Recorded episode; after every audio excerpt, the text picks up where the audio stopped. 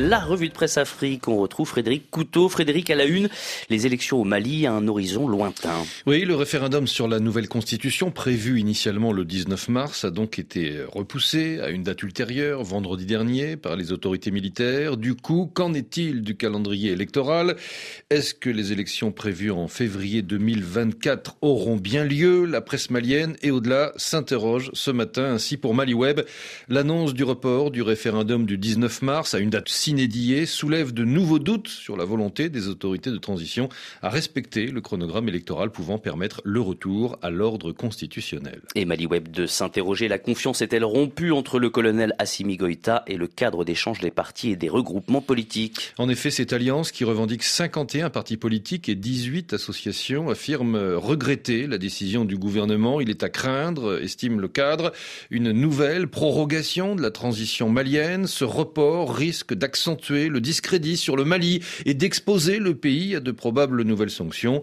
C'est pourquoi, précise MaliWeb, le cadre propose de sursoir à la tenue de ce référendum et de mettre le projet de nouvelle constitution à la disposition du futur président de la République qui devrait être élu à la fin de la transition. Le sursaut, autre publication à Bamako, expose pour sa part les raisons de ce report. L'autorité indépendante de gestion des élections, l'AIGE, chargée d'organiser les scrutins, connaît un sérieux retard dans la mise en place de ces démembrements.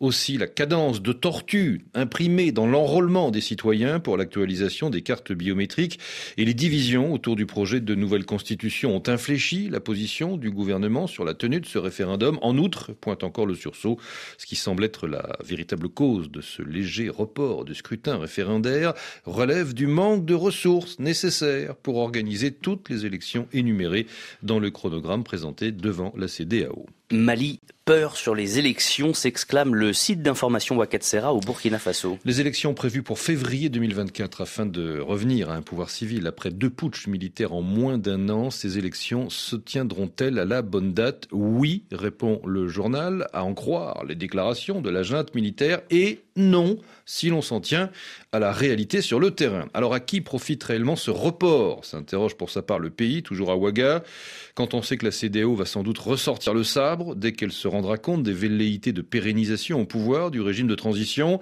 Assimi Goïta et les siens, gênés aux entournures, puisqu'ils n'ont manifestement pas pu stopper les attaques terroristes, devront avoir la sagesse de ne pas s'arc-bouter au pouvoir, s'exclame le pays, sous peine de voir les choses partir davantage en vrille.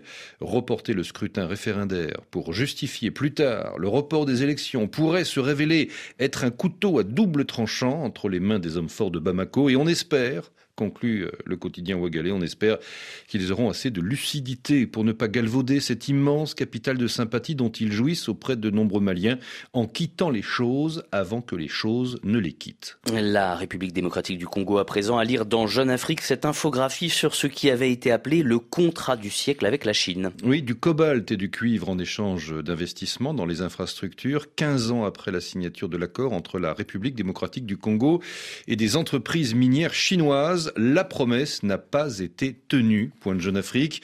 Les autorités congolaises se sont-elles fait berner lors des négociations initiales? Qui a profité des bénéfices engrangés? Y a-t-il eu détournement? Pour les Congolais, le constat est amer, relève le site panafricain. Les infrastructures promises par la partie chinoise en échange de l'exploitation des minerais sont inexistantes ou presque. Jules Alingueté, le patron de l'inspection générale des finances, parle même de colonisation économique dans un rapport sans concession que Jeune Afrique a donc décrypté en infographie, tableaux et chiffres à l'appui. Jules Alingueté réclame pas moins de 20 milliards de dollars à la partie chinoise.